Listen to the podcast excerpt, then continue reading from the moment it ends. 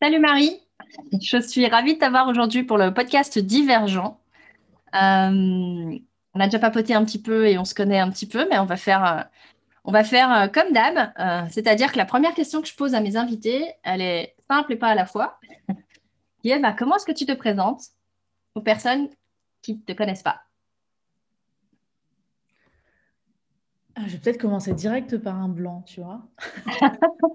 Alors, souvent, je dis, ceux qui ne me connaissent pas, je m'adapte un peu à qui, à qui je me présente quand je fais une soirée entre amis je me présente juste euh, par je suis Marie et puis je dis souvent ce que j'aime. Quand c'est le monde pro, euh, je brode en fonction de, de ce que, que j'attends d'eux et de ce qu'ils peuvent attendre de moi. Parfois, c'est vrai que je fais mon caméléon parce que euh, je me considère un peu comme multipassionnée. J'ai plein de choses. Pendant longtemps, j'ai aimé, j'ai cherché comment avoir une passion. En fait, je me suis aperçue que j'étais quelqu'un qui avait des lubies.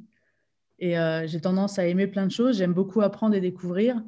Euh, et, donc aujourd'hui, euh, ce que j'aime, euh, je suis entrepreneur, ce que j'aime, c'est l'immobilier, mais ce que j'aime par le, le, je bug là, ce que, ce que j'aime par-dessus tout, c'est accompagner les personnes à oser être qui elles sont et oser, faire ce qu'elles aiment vraiment. Mmh. donc ça, est-ce que ça définit qui je suis? Je ne sais pas, mais je suis parfois un tout, quoi. Donc, parfois rigolote, parfois super chiante, parfois curieuse et puis parfois feignante. Enfin, je suis un peu tout. Donc, euh, c'est un peu difficile de me présenter. Donc, je, je suis Marie et puis euh, on verra par la suite des questions s'il y a d'autres choses à découvrir. Je pense Bien.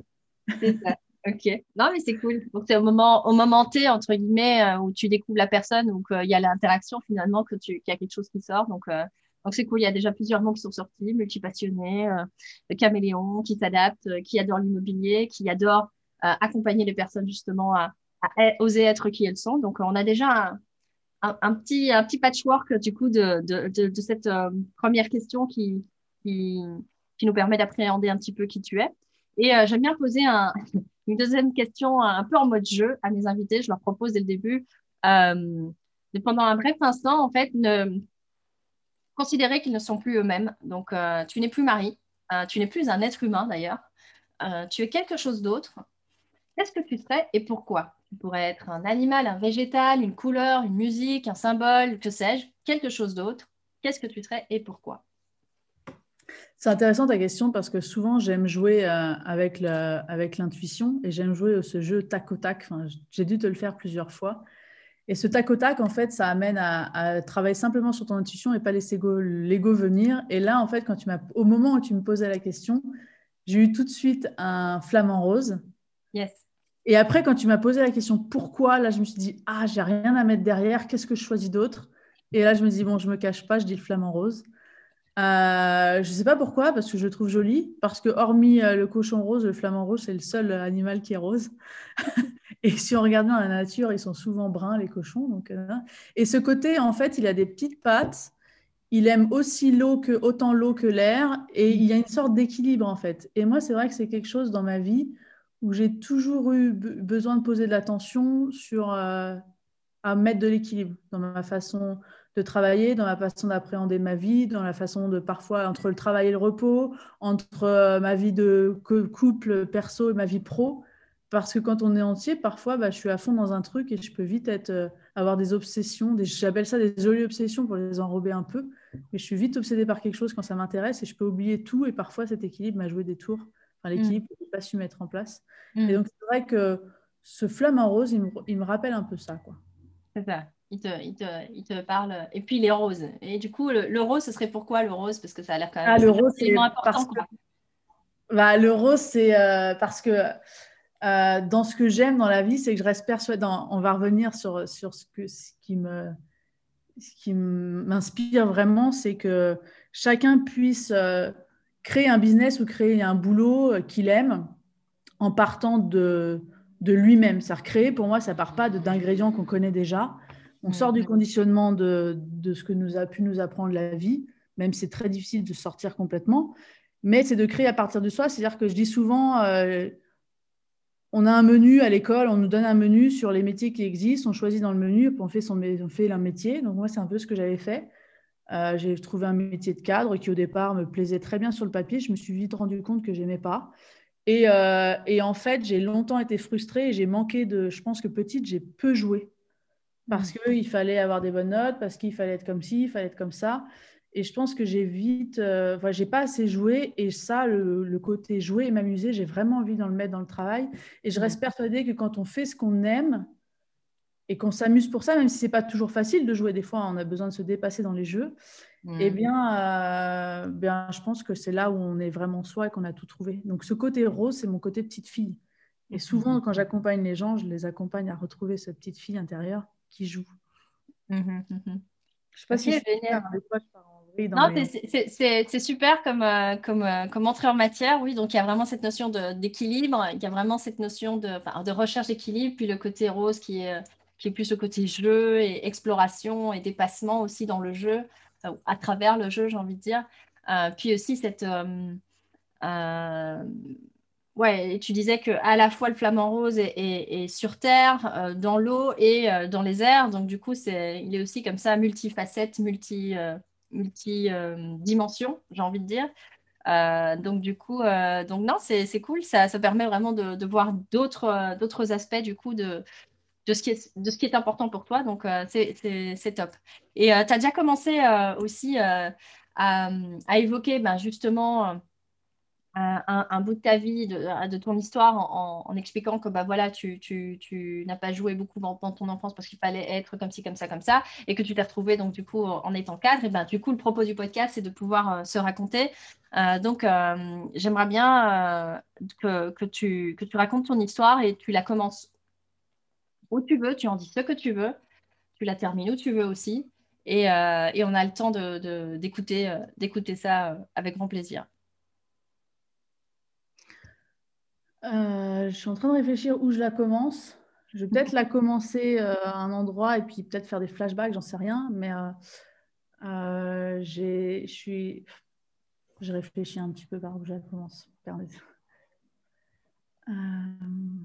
J'ai vécu dans une famille avec un grand frère et une petite sœur, mhm. plutôt dans du coton, je dirais, parce que j'avais une maman qui était à vouloir tout faire pour ses enfants, très aimante, maman poule. Euh, et, euh, et, à un moment, donc j'avais mes parents, j'ai toujours pensé que mes parents seraient toujours ensemble. Et un jour, à mes, enfin, un jour, je me souviendrai toujours, à la veille de mon bac, euh, mes parents sont séparés. Enfin, en tout cas, mon papa a, trompé ma mère et puis quelqu'un, enfin, la femme avec qui il l'a trompé a annoncé à ma mère qu'ils étaient ensemble, etc. Et je me souviendrai toujours ce jour-là. Et ça a été la veille de mon bac. Et je pense que j'ai fait rendu copie blanche, copie blanche à, ces, à ce, j'ai encore la voix qui se serre, à cette, euh, à, cette étape de philo. Je me souviendrai, c'est un philo, mais j'y étais pas, j'étais pas du tout euh, dans le projet, j'étais ailleurs, j'étais dans, dans, mes problèmes famille et j'ai, j'ai dû écrire quelque chose parce que rendre copie blanche n'était pas mon truc, mais j'avais dû baragouiner, puis j'ai raté mon bac. Et je, pense que c'est à ce moment-là que ma vie, elle a un peu basculé. C'est-à-dire que je suis passée de, euh, du moment où on s'est toujours occupé de moi, ma maman faisait tout, c'est-à-dire que le seul truc qui comptait à la maison, c'est qu'on faisait rien, pas de, on débarrassait un peu, un peu la table, des choses comme ça. Mais ce qui comptait pour ma mère, c'était de faire ses devoirs. Pour pouvoir avoir le choix de choisir le métier qui nous plaît et de faire des grandes études parce qu'elle, elle n'avait pas eu des parents qui s'occupaient d'elle. Mm. Et qu'elle aurait, je pense qu'elle a manqué de ça, elle a eu ce vide-là et qu'elle voulait nous offrir le mieux pour nous. Mm-hmm, mm-hmm. Et donc, quand mes parents sont séparés, mon père est parti du coup avec une autre femme, ma mère s'est retrouvée euh, euh, toute seule et je, elle a fait une grosse dépression. Et là, j'ai eu une autre maman qui s'est réveillée. C'était plus du tout une maman contrôlante où tout devait être parfait. C'était juste une maman ordinaire qui avait du gros chagrin, qui a fait aussi des tentatives de suicide, qui est allée en hôpital psychiatrique, qui est allée en maison de repos et qui a montré pour la première fois de ma vie une vulnérabilité, mm-hmm. une tristesse peut-être, voire même de l'émotion de, de tristesse que chez moi, petite, je ne m'en étais pas rendu compte à l'époque, mais euh, mes parents ne montraient pas vraiment de gestes d'amour entre eux. Euh, ma mère ne se montrait pas en train de pleurer. Elle était toujours, fallait que tout soit parfait, qu'on soit parfait. Elle avait des gestes d'amour envers nous. Et encore, il y avait beaucoup de pudeur. Hmm. Et à ce moment-là, bah, je faisais mes études et moi, je pensais que bah, pour faire plaisir à ma mère, il fallait absolument que je réussisse mes études. Donc là, je venais de rater mon bac. Donc en plus, il séparait, je ratais mon bac. Donc j'ai l'impression que j'étais la déception de la famille, etc. J'avais tout ce truc-là. Et là, je me suis rendu compte, euh, mon père était, faisait une grande crise de la quarantaine, ma mère était plus là et je me suis retrouvée, mon frère en plus à l'époque était euh, il faisait ses études à Paris, il faisait une école, de, enfin, il faisait une grande école d'ingénieur. Et donc, je me retrouvais en fait un peu la, la mère de la famille, le père de la famille, et puis en même temps l'aîné, puisque je ne l'étais pas. Et puis, je me suis occupée de ma sœur. Et c'est un moment très difficile en fait. Et c'est là où j'ai commencé à découvrir bah, la psychologie, le développement personnel. Hmm. Et ce qui m'a inspiré, c'était bah, comment je pouvais aider ma mère. Hmm. Au final, c'était moi que j'aidais moi-même. Et donc, je me suis, je suis rentrée dans des études qui étaient, euh, qui étaient ce que ma mère, mes parents attendaient, des grandes études, que j'avais fait un peu par élimination. J'ai toujours été, euh, ça a toujours été, comme ma mère nous suivait beaucoup, j'ai toujours fait mes devoirs au fur et à mesure, et puis il fallait toujours que ça soit parfait. Donc, euh, j'ai pas eu On travaillait beaucoup à la maison. C'était la priorité, c'était de travailler. C'est-à-dire que priorité à celui qui travaille. Les autres ne devaient pas faire de bruit, etc. Euh, et, donc, j'ai toujours eu des facilités, mais c'est vrai que j'en avais plus dans les matières scientifiques. Donc, par élimination, j'avais très bonne note en maths, physique, chimie. C'était plus, simple pour moi. J'avais plus d'attrait. Donc, au bac, la deuxième fois où j'ai passé mon bac, euh, bon, j'avais eu 18-19 bac, sauf que j'ai eu quelques, quelques matières où j'avais eu zéro. Donc, j'ai repassé mon bac. Et donc, maths, physique, chimie, euh, bah, je ne savais pas trop ce qu'on pouvait faire comme métier en maths, pas trop ce qu'on pouvait. La physique, c'était intéressant, mais ça ne me bluffait pas. Mais la chimie me bluffait parce qu'on pouvait mettre deux choses dans un tube à essai. Ça changeait de couleur ou ça explosait. Donc, ça, ça me bluffait et je ne pouvais pas l'expliquer avec mes yeux. Et puis, j'avais une partie de moi qui voulait être née, qui ne voulait pas fabriquer des parfums. Donc, je m'étais dit, un peu par élimination, puis en me laissant transporter, bon, c'est parti, je vais faire de la chimie. Et puis après, c'était. Euh, bon, est-ce que je vais à la fac? Est-ce que je fais un IUT Est-ce que je vais en école d'ingé? Et puis, bah, comme dans ma famille, il fallait toujours être le meilleur. Puis mon frère était très dans ce caractère-là, toujours se dépasser. Donc, je me dis, si je vais à la fac, je me connais, il fallait quand même un cadre. Mmh. À cette époque-là, mes parents se séparaient, donc j'avais besoin de ce cadre, parce que je le perdais dans la partie personnelle. Mmh. Et puis, bah, l'IUT, c'était pas assez prestigieux. Donc, me voilà pour faire une école d'ingénieur, donc prépa. Euh, je fais une prépa, après je fais euh, donc une 5 demi, donc je redouble ma deuxième année de prépa et je rentre dans une école d'ingénieur en chimie à Compiègne. Donc là, euh, je rentre dans cette école d'ingénieur chimie, je fais mes trois ans. J'ai un peu galéré pour faire mes trois ans parce que je passais plus de temps à faire des associations plutôt que de réviser. Donc j'étais dans les associations de sport, j'ai fait tous les petits trucs comme ça. Et puis j'avais aussi mes problématiques à la maison, que ma mère n'allait pas bien, donc il fallait que je gère ma soeur. Donc j'avais tout, ce truc-là. Mmh, mmh. Et donc quand j'ai fini mon école d'ingénieur, j'avais une partie de moi, bah, le problème c'est que j'aimais les études, ça je m'en suis rendu compte après, j'aimais apprendre. Donc je pense que c'est ce qui m'a tenu dans les études et j'aimais aussi, euh, euh, j'aime le contact et partager. Donc effectivement, la vie étudiante m'allait parfaitement. Et quand j'ai fini mes, mes années d'ingénieur, je me suis dit, bon, ma Marie, qu'est-ce que tu fais? Parce que finalement, j'avais passé mon temps à repousser cette question, Marie, qu'est-ce que tu veux faire plus tard? Donc en mmh. troisième, j'avais fait un bac général parce que bah, ça ouvrait plus de portes. En terminale, j'avais fait euh, un choix maths, physique, chimie, mais tout le monde avait, enfin, en, en école d'ingénieur, c'était un peu un pass VIP pour les bons jobs. Et donc, j'avais choisi la chimie, mais je savais que je pouvais retourner sur de la physique ou des maths si ça m'intéressait. Puis là, j'arrive à la fin de mon école d'ingé. Je me Marie, qu'est-ce que tu fais? Je me dis, bon, moi, j'en sais rien. Puis là, fallait, fallait, un peu, ça fallait choisir une spécialité, quoi. Mmh. Donc là, bah, je ne sais pas quoi choisir comme spécialité. J'avais repoussé cette question depuis des années. Qu'est-ce que tu fais?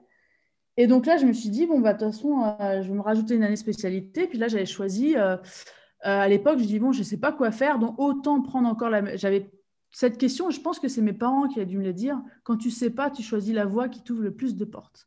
Et ça, je l'avais en tête, en fait. Mmh. Et donc, donc, en, dernière année école d'ingé, il fallait que je choisisse une spécialité. Et donc, je me suis dit, bon, bah, qu'est-ce qui va m'ouvrir plus de portes? Et à cette époque-là, c'était un peu. Euh, on parlait de, beaucoup de chimie verte et de.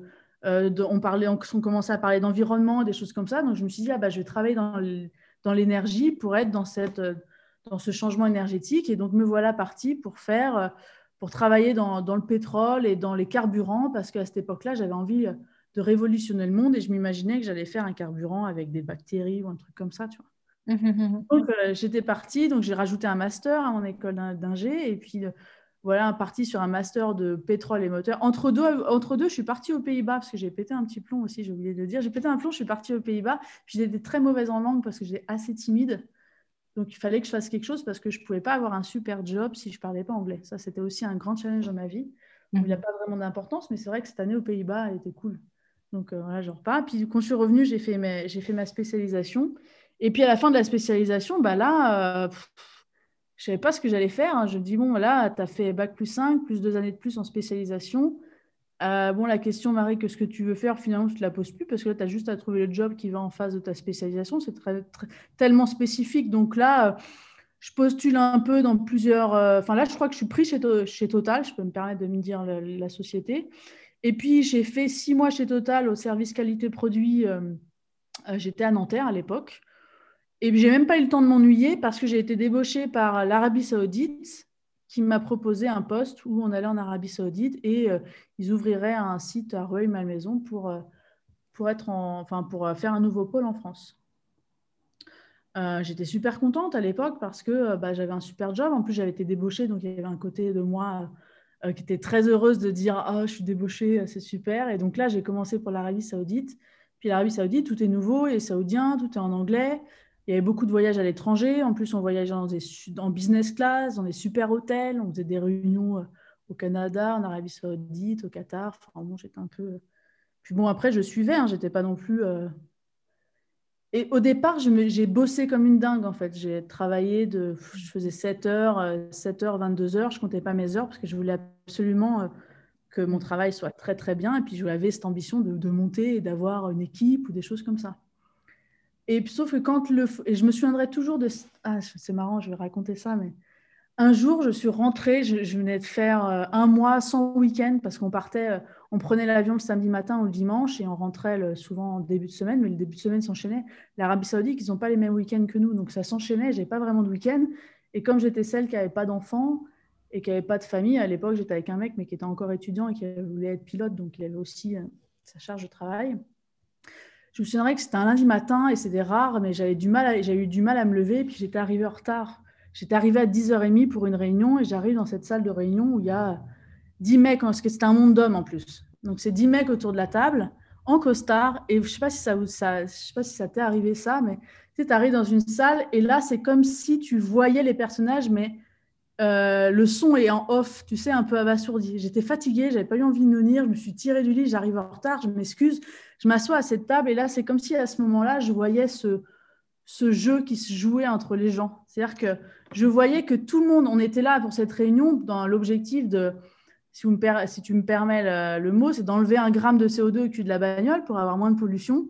Et en fait, je me suis aperçue, j'étais fatiguée, mais je me suis aperçue que le jeu d'ego, c'est que tout le monde jouait pour faire plaisir à son manager, pour être bien vu, mais personne n'était vraiment là au fond pour le vrai challenge d'enlever ce CO2 au cul de la bagnole. Et là, je me suis dit, en fait, Marie, tu n'es pas au bon endroit du tout. quoi.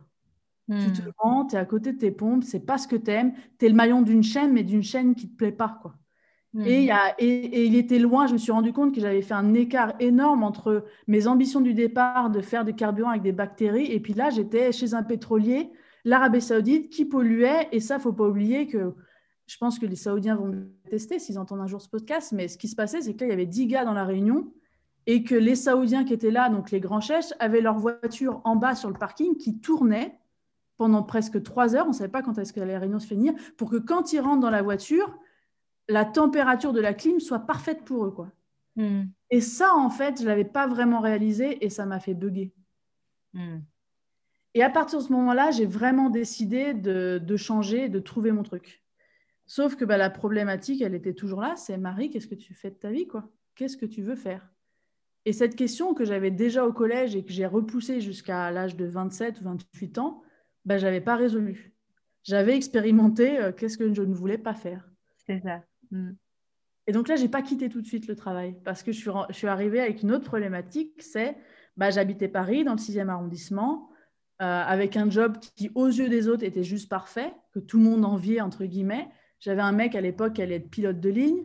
Donc, un peu la rivée pour tout le monde. Et puis, bah, moi, je n'étais pas au bon endroit, j'étais malheureux. J'avais cette petite flamme au fond de moi qui me faisait juste dire que j'étais que c'était pas ça. La vie, ça pouvait pas être que ça. Hmm. Et quand j'en parlais autour de moi, les gens me disent Mais t'es folle, de toute façon, euh, t'es c'est quoi ton problème, t'es pas contente, regarde dans les pays pauvres, les gens ils se plaignent pas, t'as tout, et là je me suis, j'ai eu un bon moment de doute en me disant, est-ce que je me satisfais pas de la vie que j'ai et que je suis juste une meuf chiante, ou est-ce qu'il y a vraiment une flamme qui est au fond de moi et cette douce, elle chuchote, elle est vraiment là en, en arrière-fond, et si tu te poses pas, si tu te mets pas dans un moment de silence, bah tu l'entends pas en fait. Hmm. Et cette flamme, en fait, j'avais jamais pris le temps de me poser, j'avais jamais pris le temps de m'écouter parce que j'avais répondu aux conditionnements que mes parents avaient donnés, qui étaient euh, voilà, qui ont fait ce qu'ils ont pu. J'ai pas de reproche à avoir parce qu'aujourd'hui, j'ai de mes études, de ce que j'ai vécu, j'ai énormément développé de compétences et de qualités. C'était sûrement le chemin que je devais faire. Enfin bref, et donc à ce moment-là, je me suis heurtée à une autre problématique, c'est que je cherchais ma passion parce que je ne savais pas ce que je voulais. Et à l'époque, j'étais avec un homme qui était passionné d'avion, qui voulait être pilote et que ça se sentait dans ses tripes. Mon frère a toujours été passionné de piano parce que il est dans les numéros 1 mondial amateur, il fait des concours de dingue. Enfin, il a toujours eu ce truc-là depuis tout petit. Depuis tout petit, il jouait du piano pendant des heures, des heures, jusqu'à avoir mal aux doigts. Je me souviens, je le massais parce qu'il pouvait plus bouger les doigts tellement il jouait. Et moi, je voulais avoir une passion comme ça qui me réveille et qui me mmh. transporte. Quoi. Mais j'avais pas ça. Euh, et, donc, j'étais partie pour chercher ma passion. Donc, je gardais ce travail-là en attendant de trouver ma passion. Et à chaque fois que je trouvais quelque chose que j'aimais, donc j'ai fait de l'onologie, hein, j'ai fait euh, plein de formations en Alors, j'ai aimé, les, comme moi, j'adore apprendre, j'ai fait beaucoup de cours du soir, des choses comme ça. Donc, j'ai fait une formation d'onologie parce qu'à un moment donné, j'adorais le vin, puis ça se rapprochait aux côtés du nez que je voulais avoir euh, au mmh lycée. Donc, bah, je pourrais ouvrir une cave aujourd'hui, si on veut. Et euh, enfin, je me suis intéressée à plein de choses, mais à chaque fois, je me heurtais à la question, oui, mais avec ça, je vais jamais pouvoir gagner l'argent que je gagne aujourd'hui. C'est-à-dire que j'avais peur de perdre le confort que j'avais eu. J'avais mmh. peur de changer de niveau. Et euh, donc, ce qui s'est passé, c'est qu'à l'époque, euh, parce que je payais trop d'impôts, j'avais investi dans un Pinel. Grosse erreur au passage. J'avais investi dans un Pinel et ça m'avait fait découvrir un petit peu l'immobilier. Et puis, euh, de fil en aiguille, j'avais découvert, j'avais découvert Cédric Anissette et puis j'avais suivi sa formation parce que je m'étais dit, si j'investis dans l'immobilier, je vais pouvoir avoir de l'argent passivement, c'est-à-dire sans les changer contre mon temps. Mhm. Et donc, du coup, je vais plus avoir peur de ne pas avoir gagné d'argent, donc je vais trouver ma passion. C'était un peu le système que j'avais à l'époque. Quand je vois aujourd'hui, je me perçois que j'étais loin de, de tout ça, mais c'était mon système à l'époque. Me voilà partie, ambitieuse comme j'étais, formation tous les soirs, parce qu'en plus mon mec travaillait, donc il faisait de voir le soir, donc c'était facile pour moi de, travailler. Puis j'étais encore sur l'élan étudiante, donc tous les soirs, j'ai travaillé 2-3 heures, et puis en un an et demi, j'ai acheté 12 appartements qui m'ont rapporté un peu plus d'un SMIC. Sauf que là, je me suis aperçue, bah, je me suis que sur le papier, ma théorie, elle était bien, mais émotionnellement, bah, j'avais toujours peur. Hmm. Et donc, ce qui s'est passé, c'est que me revoilà, me rebelote sur Marie, euh, qu'est-ce que tu veux, etc. Et puis là, en fait, euh, mon histoire va être longue, en fait, je m'aperçois. Hein. Et puis là, en fait, ce qui s'est passé, c'est que je me suis aperçue que tout, quasiment tous mes amis dans mon entourage et euh, les, mes collègues de boulot, ils avaient tous investi dans l'immobilier. Hmm. Et j'avais pris, pris, plus de plaisir à les aider. Ils avaient même fait des meilleurs investissements que moi. Et là, je me suis dit, mais en fait, Marie, tu as la peau de banane devant les yeux, tu n'as juste pas vu mais en fait, c'est devant toi et en fait, tu as pris plaisir à aider les gens dans l'immobilier. Donc là, c'était parti. J'étais, je fonce parce qu'à l'époque, j'étais beaucoup plus fonceuse qu'aujourd'hui. Euh, aujourd'hui, j'ai tendance à me poser parce que j'ai même trop parfois. Mais... Et donc, me voilà, j'ai trouvé une, une start-up sur Paris qui faisait de l'investissement clé en main. J'ai mmh. travaillé un petit peu avec eux. À cette époque-là, en plus, j'avais négocié un 80% avec mon, avec mon manager. Et donc, je travaillais euh, soi-disant 20% du temps avec eux, mais comme je faisais pas mal d'heures, ça faisait beaucoup plus que ça. Et donc, mm. l'investissement clé en main, c'était. Euh, d'ailleurs, c'était une équipe qui était top, ce qui s'appelle euh, ImoCity. Je leur fais de la pub au passage parce qu'ils sont vraiment top. Et donc, ils font l'investissement clé en main sur Paris, c'est-à-dire qu'il y a quelqu'un qui arrive, il leur promet un rendement, 6% euh, de rendement sur Paris. La personne, elle vient, elle donne son projet, et puis eux, ils, font, ils prennent vraiment toutes les étapes. Ils te trouvent un projet, ils te font les plans, ils, t'aident à, à l'acheter, ils, mettent, ils font faire les travaux par leur entreprise, ils mettent les meubles, ils te filent les clés. Donc, tu t'occupes de rien. Et ils te disent c'est 6%. Donc, j'ai travaillé un petit peu avec eux. Et en fait, euh, bah, au bout de quelques mois, c'était reparti. Je me refaisais chier comme dans ma boîte. Et là, je me suis dit, putain, Marie, tu es peut-être dans, les, peut dans la catégorie meuf chiante insatisfaite. et là, du coup, ce qui s'est passé, c'est que je me suis dit, à l'époque, en même temps d'avoir fait, tout ça, ça s'est fait en, même temps. J'ai découvert euh, avec Cédric Anissette, j'avais aussi découvert tout un monde de jeunes immobiliers. Il y avait des jeunes qui avaient 23 ans, qui étaient encore étudiants, qui faisaient des crédits immobiliers, qui faisaient des crédits étudiants pour investir dans des immeubles. Et là, je m'étais rendu compte aussi que j'avais ouvert mes œillères et que je changeais de mon monde juste ingénieur. Et je me suis rendu compte qu'il y avait tout un monde que je connaissais pas. Et donc mmh. là, j'ai découvert le développement personnel aussi, en même temps. Mmh. Ça s'est fait un peu en même temps. Et donc, dans le monde du développement personnel, j'avais été, voir, j'avais été faire un séminaire de Max Piccinini aussi à l'époque, au même moment un peu de ça. Et dans le séminaire de Max Piccinini, je me souviens que peut-être c'était un séminaire de trois jours. Au deuxième jour, je me suis mis à pleurer, mais sans, sans m'arrêter. Et j'étais incapable de savoir si c'était de la tristesse, de la joie, de la colère. Et j'ai pleuré pendant presque une heure et demie. Et là, je me suis aperçue qu'en fait, ça faisait presque dix ans que je n'avais pas pleuré. Hmm. Toi qui me connais, Sandra, tu sais que je pleure beaucoup maintenant. et j'avais pas versé une larme depuis dix ans et que j'étais incapable de savoir hmm. quelle émotion. Et là, j'avais, je me suis rendu compte que en fait, j'avais tout bloqué. Hmm. Et je ne sais pas comment expliquer, mais de là, je me suis retrouvée euh, sur scène avec Max Piccini à la fin et je lui ai dit, je veux travailler avec toi et j'ai signé pour euh, tous ces séminaires et la formation de coach. Mm. Et je me souviendrai toujours qu'à cette formation de coach, c'était euh, peut-être deux, trois mois après avoir fait ce séminaire, je me retrouve assise et c'était d'ailleurs, c'était en Suisse, pas loin de là où j'habite. Et c'était des tables en U et je me souviens qu'ils faisaient à l'époque, en plus j'étais pourtant, enfin, j'étais assez réservée parce que au travail, je parlais beaucoup devant des gens, mais c'est toujours très technique. Mais jamais je parlais de moi et je me dévoilais. Hmm. Et donc, du coup, c'était une table en U, tu sais, c'est quand les gens se présentent, il fallait se présenter, les gens se présentaient, et puis il y avait peut-être 10 personnes devant moi, puis il y avait des thérapeutes, il y avait des coachs, il y avait des psychologues, il y avait des chefs d'entreprise, et puis, euh, et puis plus ça avançait, plus mon cœur battait, je savais pas préparer de phrases, je ne savais pas quoi dire, et je me dis, mais je suis qui, moi, qu'est-ce que je fais?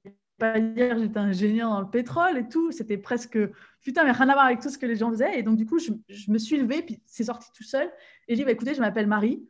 Euh, je ne sais pas vraiment qui je suis, je ne sais pas vraiment ce que je veux, mais la seule chose que je sais, c'est que. Enfin, j'allais dire un truc comme ça. La seule chose que je sais, c'est que ça fait longtemps que je ne me suis pas sentie au bon endroit et je suis heureuse d'être là. J'avais dit un truc comme ça.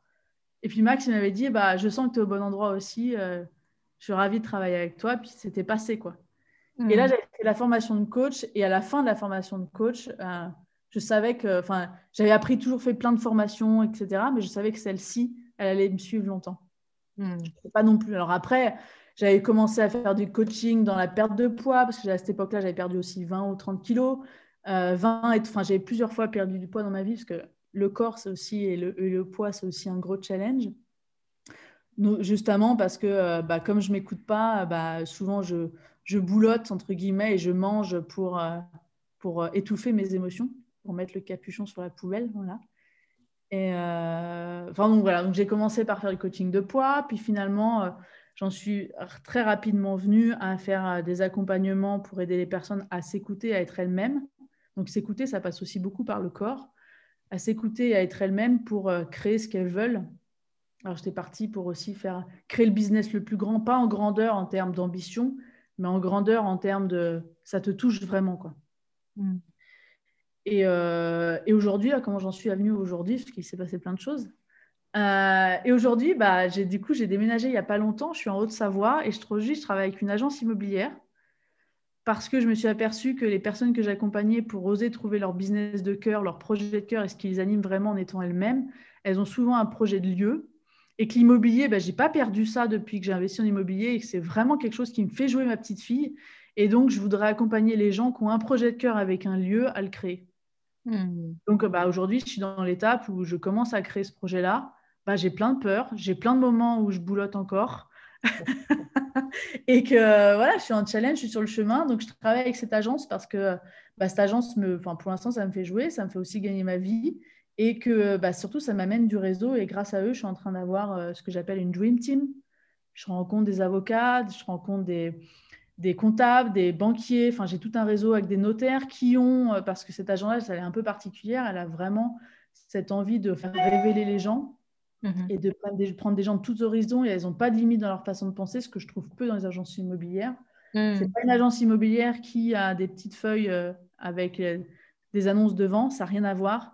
C'est une agence immobilière qui a d'abord privilégié le lieu, parce que moi, le lieu, l'environnement, que ce soit les gens ou l'endroit où tu vis, ça me permet d'avoir une inspiration et ça joue sur mon énergie.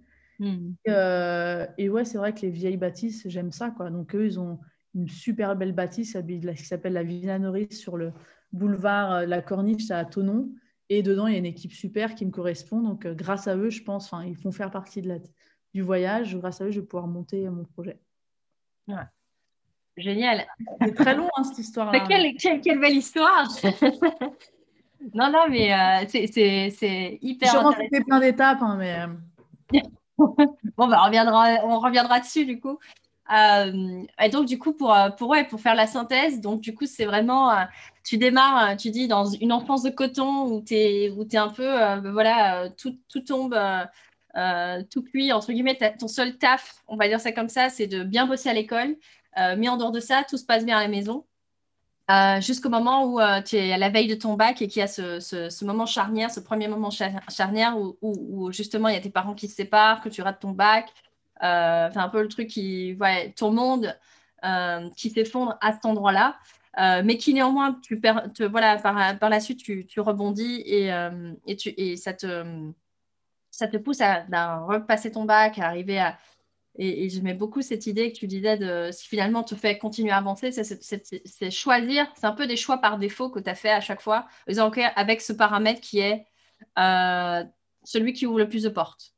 Euh, mais sans, comme tu disais, sans vraiment te poser la question, qu'est-ce que tu veux, que ça, finalement, cette question-là te rattrape à la fin de tes études. Donc, c'est un peu le choix par défaut jusqu'au moment où tu te retrouves un peu dos au mur en se disant, bon, bah, en fait, euh, c'est bien les choix par défaut. Euh, maintenant, du coup, je sais toujours pas ce que je veux. Et bah, tu démarres une carrière que beaucoup t'envient, du coup, avec une vie sur papier géniale où tu coches toutes les cases, on va dire, de la réussite sociale, du statut social, etc.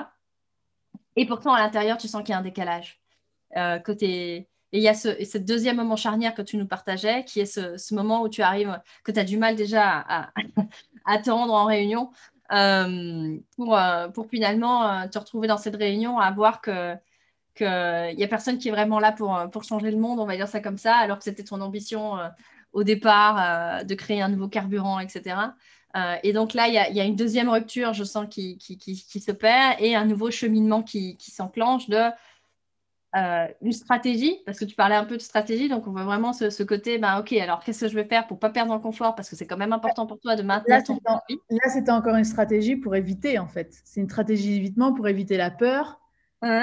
Et j'ai mis longtemps, en fait, même à savoir ce que j'aimais, ça demande d'aller euh, d'aller s'écouter, d'aller écouter son corps, d'aller au fond de soi, et ça fait carrément flipper, en fait. Et même aujourd'hui, des fois, je me surprends à me dire, mais là, tu es pas allé, Marie, tu pas allé. Et donc, parfois, je repousse encore aujourd'hui, même si je connais le truc, Maintenant, j'ai le truc que je connais où je sais que je dois aller voir si je veux avancer.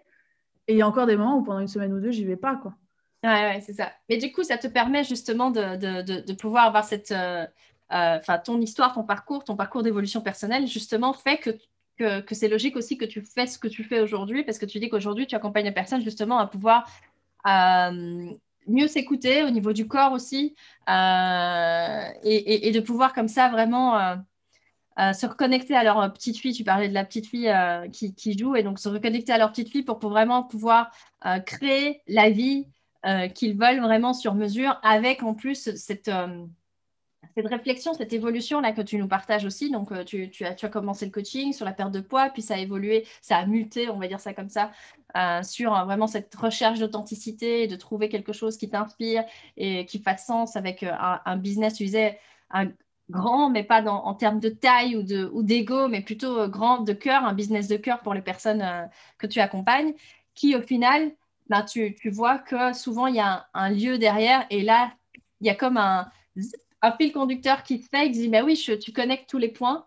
Euh, tu disais, voilà, finalement, tout le parcours que tu as fait t'a amené au point où tu es aujourd'hui à, justement accompagner des personnes à être dans leur authenticité, mais en même temps aussi à leur permettre de réaliser leur, oser réaliser leur, voilà, leur rêve, leur projet de cœur avec le lieu de cœur et de ressourcement. C'est bien, c'est bien, c'est bien résumé? Ouais, ouais, je trouve très très forte en résumé. c'est ça. Donc, euh, je, vois un peu tout le, tout le parcours et, et ce qui m'intéresserait du coup avec, euh, avec, euh, avec tout ce, parcours que tu nous as partagé, il y a quand même eu quand même, genre deux, trois endroits justement charnières, comme on disait. Donc, la séparation de tes parents, le moment où où tu te retrouves dans cette réunion et que tu sens qu'il y a un décalage. Et puis le moment où, euh, euh, charnière, où maintenant tu es euh, de dire, OK, mais en fait, moi, ce que je veux vraiment faire, c'est accompagner les gens à oser être eux-mêmes, à créer leur lieu de vie, etc. Donc, il y a ces trois endroits-là. Et avant ça, bah, à chaque fois, il y a des, des moments de, de, doute, tu parlais, de, de, de vide, de, de peur. ils sont toujours là, hein. il n'y a pas qu'au moment charnière. Ouais, bien. Ils sont constamment là, il fait partie du jeu d'ego. Il faut juste se dire que j'ai pas envie d'enlever les doutes. Ça, j'ai mis longtemps à le comprendre. C'est, j'ai pas besoin de pas avoir de doutes, j'ai juste besoin d'apprendre à vivre avec. Et quand j'ai compris ça, ah bah, Franchement, du coup, les doutes prenaient vachement moins de place et il y avait beaucoup moins de résistance.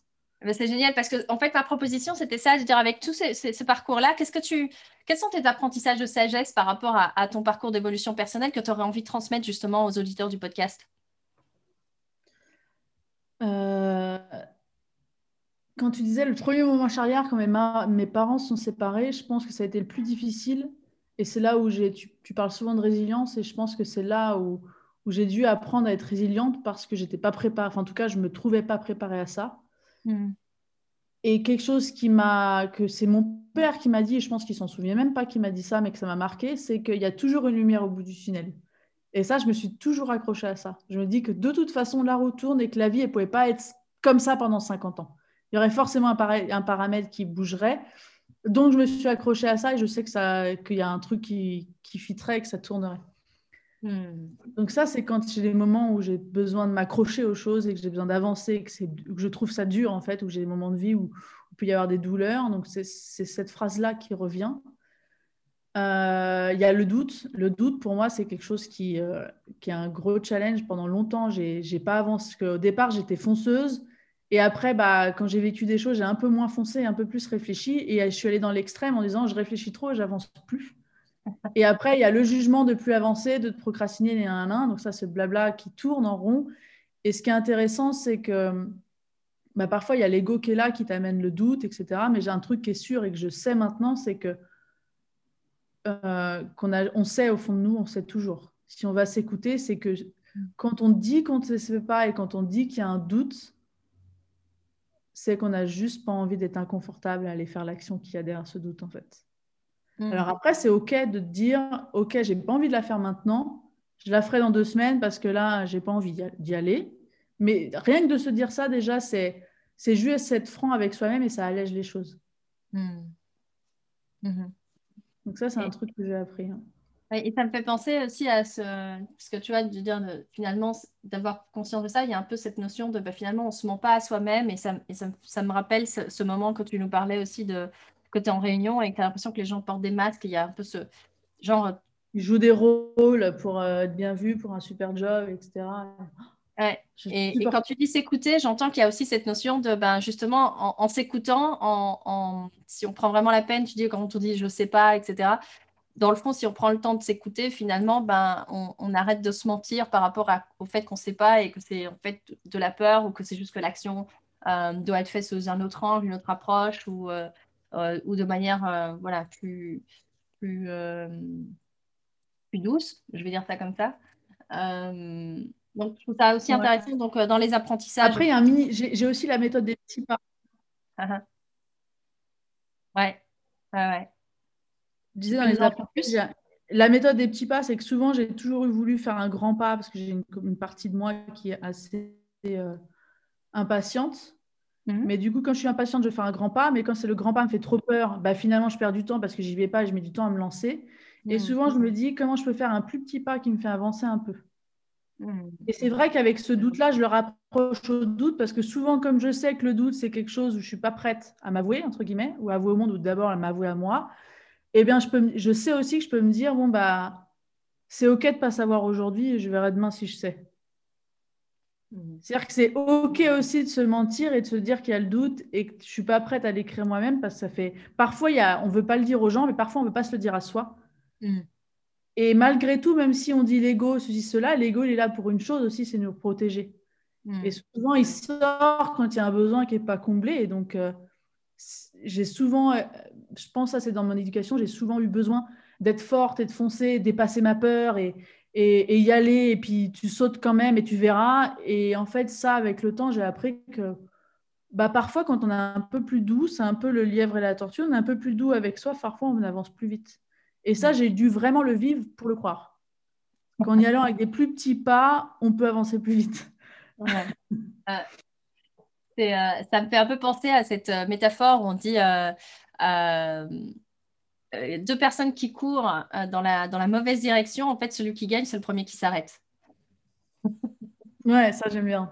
je connais Finalement, c'est un peu ça. C'est à vouloir aller trop vite, mais si tu cours dans la mauvaise direction, finalement, tu avanceras, avanceras, moins bien que quelqu'un qui va dans la bonne direction, mais petit pas à petit pas. Donc ça me parle, ça me parle assez bien. Et, et du coup, comme tu sais, puisqu'on se connaît quand même un peu, j'ai beaucoup d'intérêt pour, pour Simon Sinek et, et, son, et pourquoi. Donc, j'aime bien demander à mes invités, ben, justement, dans ce qu'ils font, qu'est-ce qui les anime? Qu'est-ce qui fait qu'ils font ce qu'ils font? Donc, est-ce que tu peux me dire ben, qu'est-ce qui fait que c'est si important pour toi de, de, pouvoir justement accompagner les personnes à, à, être elles-mêmes et à oser créer leur, leur impossible C'est intéressant parce que j'y ai pensé il n'y a pas longtemps à ce pourquoi. J'ai eu du mal à aller profondément toute seule à voir les étapes, les couches de l'oignon. Je pense que j'ai vraiment envie d'accompagner les gens à oser être elles-mêmes et à oser créer à partir d'elles, donc pas de ce qui le conditionnement qui existe, voire même des métiers qui n'existent pas complètement sur mesure. Hmm. Pourquoi? Parce que euh, je pense que j'ai senti ce vide-là quand je faisais ce que j'aimais pas. Hmm. Mais je pense aussi que c'est presque, il y a une étape au-dessus, c'est que quand j'étais plus jeune, euh, mes parents, euh, en tout cas ma mère, elle, voulait, elle faisait tout pour nous. Et mon père, il avait cette peur de pas. Parce que mes parents, euh, pendant l'enfance, ils ont acheté une belle maison, un corps de ferme qu'ils ont rénové. Et ils ont été interdits bancaires. Donc, enfants, ils ont eu des gros challenges. Ils n'ont jamais, jamais laissé transparaître qu'ils avaient des problèmes d'argent pour qu'on soit justement dans ce canton-là. Et donc, pour eux, quand j'y repense maintenant avec mes yeux d'adulte, je me dis qu'ils ont eu beaucoup de résilience qu'on n'a jamais senti. On a toujours fait du piano, euh, du, tennis, etc. Et j'ai même des photos que ma mère, quand j'avais 8 ans, elle avait un pull et quand j'en avais 16, elle en avait le même. Tu vois donc, euh, on parle d'un niveau euh, élevé. Et je crois qu'au fond de moi, j'ai toujours senti cette tristesse parce qu'ils ne sont pas écoutés, parce qu'ils ont eu peur de ne pas faire vraiment ce qu'ils aimaient. Hmm. C'est comme si je l'avais ressenti sans qu'ils l'aient dit. C'est-à-dire que ma mère était heureuse d'avoir des enfants ça aujourd'hui, même aujourd'hui, sa, source d'amour, c'est pour nous, mais qu'elle n'a pas osé euh, être elle-même et faire certains choix à l'époque par peur, parce que peut-être, enfin, elle a fait ce qu'elle a pu, quoi. Et c'est mm. comme si parfois, je vois, il y a certaines personnes, je les sens, je les vois, elles sont comme des somnambules. C'est-à-dire qu'elles tracent leur vie sans, j'appelle ça les somnambules, parce qu'elles tracent leur vie sans vraiment s'écouter comme endormies, parce que la, la, vie est toute faite, parce que le conditionnement de la société fait ça, on fait nos études, on achète une maison, on se marie, on fait des enfants, blabla, on fait 40 ans de carrière dans un métier qui ne nous plaît pas, on compte les jours avant la retraite et puis. Euh. Et je pense que euh, une chose qui m'a marqué, c'est euh, c'est une fois j'ai fait une visualisation et c'était une visualisation assez forte. C'était si mes petits enfants ou sur mon lit de mort, c'est une visualisation comme ça sur mon lit de mort, qu'est-ce que j'aimerais qu'on dise de moi? Et j'ai ce souvenir très très fort de cette visualisation en fait. Hmm et qu'il y a ce côté s'écouter et faire ce qu'on aime, et il y a ce côté jeu de la petite fille qui veut créer des choses impossibles. Et c'est euh, impossible lié au conditionnement qu'on doit déconditionner. Et je me dis que si aujourd'hui il y a des choses qui sont envoyées sur Mars, si aujourd'hui le cerveau humain est tellement bien fait qu'on peut quand même envoyer des avions dans le ciel, faire des Paris-New York, je me dis que je peux créer un lieu et qu'il y a beaucoup de gens qui peuvent créer leur vision parce que quand on va chercher leur vision, des fois elles nous paraissent immenses Mm. parce que c'est immense dans notre cœur en fait. Mais quand on les met vraiment sur le papier, c'est pas si grand que ça et c'est pas si loin que ça. Et on ne parle pas de choses dans 20 ans, mais plutôt dans un. Mm. Je sais pas si j'ai répondu à la question, mais les grandes lignes, c'est ça. bah, J'entends en tout cas, oui, qu'il y a vraiment cette envie de, de pouvoir euh, euh, finalement euh, contribuer, j'ai envie de dire ça comme ça, ou presque, ouais, comme, comme tu, as, tu as eu un modèle, on va dire ça comme ça, où tu te dis non, mais en fait, euh, je entouré de personnes qui ne s'écoutaient pas ou de somnambules, etc., ben, tu as d'autant plus le pourquoi qui t'anime, c'est quelque part réveiller les gens, euh, réveiller, réveiller, révéler, je ne sais pas trop euh, le mot, mais réveiller et révéler les gens à leurs possibilités, donc finalement, et, de se rendre compte avec la méthode des petits pas aussi que tu, dont tu parlais juste avant, que, bah, que leur impossible aujourd'hui n'est peut-être pas aussi loin ou aussi impossible qu'ils le pensent et que donc du coup tu les accompagnes à, avoir cette prise de conscience parce que toi aussi tu es passé par là quoi. Et, euh, et donc ouais, j'entends que c'est, en tout cas je, sens que c'est plutôt ça cette motivation de vouloir euh, bah, le faire pour toi et le faire pour les autres aussi pour, euh, pour être dans, dans cette créativité, ce jeu que tu parles de, de la petite fille. Donc c'est cool, ah, intéressant. Et et j'aimerais bien savoir justement sur les moments, tu vois, les, moments difficiles euh, que tu as traversés. Euh, tu vois, pour moi, euh, résilience et, divergence sont étroitement liés. Et, la résilience, c'est tu es dans le creux de la vague et il y a ce truc, tu nous as déjà partagé, qu'en fait, quand toi, tu es dans le creux de la vague, ce qui te fait évidemment rebondir, c'est cette phrase que finalement, il y a, la lumière est toujours au bout du tunnel et qu'il y, a, une forme de, de certitude sur le fait que, euh, d'espoir, on va dire ça comme ça, et de certitude sur le fait que les choses ne sont pas permanentes, donc euh, que la souffrance finalement que tu vis à un instant T ne va pas durer éternellement. Et donc, c'est ça qui te donne l'espoir et donc qui te permet de rebondir. Et euh, ce qui m'intéresserait aussi de voir, c'est quoi la stratégie du coup au moment où bah, tu rebondis et puis derrière, il y a la, après la résilience et la divergence qui est cette capacité à voir tous les possibles, tous les, toutes les options qui peuvent s'ouvrir à toi et j'aimerais bien savoir, bah, voilà, dans les différents moments de ta vie, quand tu es face à un obstacle, euh, c'est quoi, toi, ta stratégie, euh, si on fait un pas de côté, de, de, résilience et de divergence exactement? Est-ce que tu as déjà pu euh, mettre de la conscience là-dessus? J'essaye de, de trouver un, un, moment, en fait, pour, parce que tu me demandes de décortiquer comment je réagis face à la résilience ou face, à un moment, tu as un obstacle et, euh, et du coup, c'est, bah, tu disais, par rapport à la résilience, je vois que ta stratégie, en fait, c'est de, te raccrocher à une forme d'espoir. Peut-être qu'il y a encore d'autres étapes derrière, donc euh, si tu peux développer, c'est génial. Mais en tout cas, tu nous as partagé déjà que le moment le plus difficile, finalement, euh, que, tu as, que tu as vécu, où tu, où tu disais avoir fait preuve de, le plus de résilience, finalement, c'était au moment de la séparation de tes parents et que justement, ce qui t'avait permis de, Ouais, ça a duré dix ans en fait, cette histoire-là, parce que ma maman, elle a mis dix ans à, sortir de cette, euh, mm-hmm. de ce moment où elle était d'abord dans le noir. Après, il y a eu, elle est partie en maison, enfin, en maison de repos. Et, euh, et j'ai vraiment cru en fait à ce moment-là qu'elle allait mourir en fait. Je sais mm. pas, émotionnellement, j'ai cru qu'elle allait partir, que j'allais jamais la retrouver. Mm. Et je crois qu'à cette époque-là, euh, et c'est marrant parce que du coup, j'y avais jamais vraiment pensé avant. C'est de, j'avais l'habitude, en fait, dans mon enfance, je me suis un peu coupée de moi, je ne me suis pas vraiment écoutée, j'ai avancé, tracé ma route pour, pour ce conditionnement. Mm. Et je crois qu'à ce moment-là, c'est ça qui m'a sauvée. Je me suis un peu coupée de moi, en fait. Mm-hmm. Je me suis un peu coupée de mes émotions. Effectivement, j'avais beaucoup grossi parce que je boulotais. Et, euh, et j'ai tracé sur le choix, enfin j'ai tracé sur le chemin qui était là devant moi et j'ai pas, je me suis pas plus posé de questions. Hmm. Je crois qu'à ce moment-là, euh, c'est l'action qui me. C'est l'action, ouais, c'est ça, exactement. C'est l'action et, en, et effectivement, je m'étais jamais rendu compte que c'était peut-être de se couper de ses émotions comme j'arrivais à le faire, qui parfois m'a desservi, pouvait être une force à ce moment-là. Hmm. Très intéressant, je viens d'avoir une prise de conscience de fou là. ouais, c'est ça. Hmm.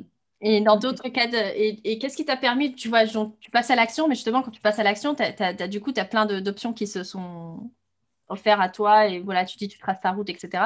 Est-ce qu'il y a d'autres endroits où tu vois que quelque part, il y a une sorte de, stratégie, euh, euh, parce qu'elle peut évoluer, tu vois, là, c'était à, un, moment, un moment où tu étais à, un endroit charnière de ta vie, et puis maintenant, peut-être qu'aujourd'hui, ben, tes stratégies sont différentes quand tu rencontres un obstacle. Ah, aujourd'hui, récemment, là, ce qui se passe, c'est que du coup, j'ai arrêté de faire du coach. Donc, j'ai, j'ai, je suis plus en CDI. J'ai eu, j'ai, j'ai commencé ma formation. Enfin, j'ai commencé ma, enfin, j'ai fait ma formation de coaching. J'ai commencé à être coach. Et là, en fait, je, c'est pendant le Covid. Je décide de déménager parce que je me sentais pas bien là où j'étais et que je, ça faisait longtemps que je voulais venir à la montagne et j'ai décidé d'y aller parce que c'est, je me suis dit si je vais pas maintenant, j'irai jamais. Donc, je pars à la montagne. Je suis toute seule. Et là, à ce moment-là, j'aperçois que c'est aussi, euh, je pensais que c'est l'environnement euh, géographique qui m'allait pas. J'aperçois que travailler toute seule, ça ne me convient pas non plus. Mes besoins ne sont pas comblés. Donc, l'environnement, pas seulement géographique, mais avec des personnes. Donc, c'est à ce moment-là que je décide. Euh, c'est au même moment où je prends, je me souviendrai, c'est que j'étais à la montagne. Je suis restée deux semaines toute seule à la montagne, à faire lac, montagne, marcher, juste pour me ressentir, écrire, pour, pour m'écouter, justement, savoir ce que je veux. Et c'est là qu'en fait le projet de lieu est ressorti, que mm. accompagner les gens dans leur projet de cœur. Et s'il y a un, en fait, c'est, ah, c'est toujours accompagner les gens à faire ce qu'ils aiment parce que ça c'est mon pourquoi. Mais le lieu rajoute un petit peu de piment parce que j'adore ça. Mm. Et c'est là où j'ai décidé d'aller chercher une agence parce que je me suis dit j'avais besoin d'une équipe. Mm-hmm. Et là, j'arrive à l'agence et finalement, à partir du moment où on fait un pas, effectivement, il y a beaucoup de choix qui s'ouvrent. C'est en faisant les actions qu'il y a des possibilités. Et à ce moment-là, effectivement, ça revient le flou parce que quand j'ai trop de possibilités, bah, j'ai envie de toutes les prendre. et ou alors, j'ai, enfin, c'est souvent, c'est pas le problème de les prendre, c'est le perdre, l'impression de perdre une hmm. opportunité quand j'en laisse une, en fait. C'est plus ça qui me gêne. Hmm. Et qu'à ce moment-là, qu'est-ce que je fais? Alors attends, j'essaie de réfléchir. À ce moment-là, qu'est-ce que je fais? Bah, Déjà, j'en parle, je partage, je me fais coacher. Je partage ça avec, plusieurs personnes, même si j'ai du mal à demander de l'aide, souvent j'en parle et j'écris en fait. J'écris beaucoup et euh, effectivement, quand j'écris, souvent je suis dans l'émotion, donc il y a rien de logique, beaucoup d'ego, mais et dans mes écrits, il y a des choses qui reviennent. Ok, c'est intéressant parce qu'on passe finalement d'une stratégie en fait initiale, euh, donc euh, de, début de, de, vie, on va dire ça comme ça, où finalement ce qui te met, ce qui te permet de rebondir, etc., c'est finalement d'être dans l'action plutôt, dans l'action, et finalement là il n'y a pas trop de choix qui se posent parce que tu fonces et c'est la première route, c'est la bonne. Euh, c'est comme je disais un peu au début, euh, cette notion de, choix par défaut, celle qui t'ouvre le plus de portes, en fait, c'est comme ça que tu sélectionnes. Et donc, il y a un choix, les autres, voilà, sont écartés automatiquement. Alors que là, on est plutôt dans, un, dans, dans une stratégie où tu es plus dans une phase de. Euh, je vois qu'il y a deux éléments. Il y a la, phase ben, d'introspection, quelque part, tu te mets en pause, tu fais un, pas de côté, tu vas à la montagne, tu écris, tu t'écoutes, comme tu dis. Ça, ça vient, ça vient du fait que quand je me suis retrouvée dans, dans ce CDI que j'aimais pas et que je me sentais que cette petite flamme à l'intérieur de moi, je savais pas si c'était une vraie flamme ou c'était moi la Marie chiante qui était exigeante et qui n'était pas satisfaite. Je me suis mhm. aperçue qu'il y avait une vraie flamme. Et aujourd'hui, je sais qu'elle est là. Donc mhm. même si je ne l'entends pas, il faut que je me pose et que je mette le silence pour pour pas l'ignorer en fait. Donc là maintenant, en fait, justement dans ton apprentissage, on va dire ton parcours euh, actuel, c'est euh, te rendre compte qu'en fait, quand tu te poses, tu peux écouter du coup euh, cette flamme, ton corps, etc., qui va te donner du coup la voie ou le chemin à suivre, etc. Même si tu disais que du coup maintenant, donc il y, a une phase comme ça de, d'introspection et puis il y a une phase aussi de connexion puisque tu disais que du coup euh, tu partages, tu échanges, tu fais coacher pour justement arriver à, lever le, brouillard, le flou. quand tu réfléchis tout seul en boucle, ça ne s'appelle pas réfléchir, ça s'appelle ruminer. tu tournes en boucle dans ton truc. Donc, si tu n'as pas d'autres paramètres qui viennent, ça, je demande des avis et des points de vue différents, en fait. Hmm. Ils m'amènent de la matière, entre guillemets, pour réfléchir davantage. Et en fait, ce qui est intéressant, c'est que bah, après, tu fais un pas. Et puis, quand tu as fait le pas, tu ressens et tu vois que si tu te sens mieux ou moins bien, en fait. Et donc, du coup, finalement, aujourd'hui, ta stratégie, ça va être de introspection, euh, connexion avec d'autres personnes, petit pas, et, et tu retournes introspection. Introspection et connexion, elle se fait quasi au même moment, en fait. Elle se fait en parallèle. Uh-huh. Ah oui, d'accord. Et, et, si, même si j'avais deux cheveux en blanc, je m'aperçois que là, ces derniers temps, j'ai eu beaucoup de. Je me suis posé la question si euh, travailler avec l'agence, c'était bon pour mon projet. Est-ce que mm-hmm. ça faisait partie de mon projet ou est-ce que c'était quelque chose qui me faisait éviter mon projet? Mm-hmm. Est-ce que c'est pas inévitement parce que tu as peur d'y aller toute seule? Est-ce que tu veux une équipe parce que tu as peur d'y aller toute seule? Ou est-ce que tu as vraiment besoin d'une équipe? Et j'avais pas cette réponse-là. Et j'avais pas cette réponse tant que je n'avais pas testé. Et aujourd'hui, je travaille avec l'équipe. Même en travaillant avec l'équipe, je suis encore. Euh, je m'aperçois que ma petite fille s'amuse comme une dingue à chercher des biens immobiliers pour des gens. Donc ça, je sais que c'est bon. Tout n'est pas bon en fait avec l'agence. Mais tant que j'ai pas goûté, en fait, je sais pas si j'aime. Mais à un moment donné, j'avais une, je sais plus une coach qui m'a dit ça une fois c'est que c'est comme une petite fille qui arrive, alors je suis toujours avec ma petite fille, moi, parce qu'elle m'anime, mais qui arrive avec, euh, elle a 4-5 vélos, un rose, un bleu, un vert, ils, sont tous, ils lui donnent tous envie de monter dessus, mais à un moment donné, il faut qu'elle en choisisse un. Et c'est pas parce qu'elle choisit le premier que l'autre lui ira pas, en fait. C'est juste que bah, d'abord, elle va jouer avec un, et puis si elle a envie d'essayer l'autre, bah, elle essaiera l'autre, et si elle a envie de continuer, il n'y a pas de bon et mauvais choix, il y a juste un moment où tu testes, quoi. Mais l'écoute permet de, de, voir quels sont les choix qui sont de l'ego ou pas. Et quand tu sais pas, bah, tu sais pas, tu fais un pas et et tu vois c'est au bon endroit. Et hmm. comment tu le vois Tu le vois avec le corps et ton ressenti. Est-ce que tu es plus heureuse ou moins heureuse? Hmm. Un peu un chaud-froid, quoi.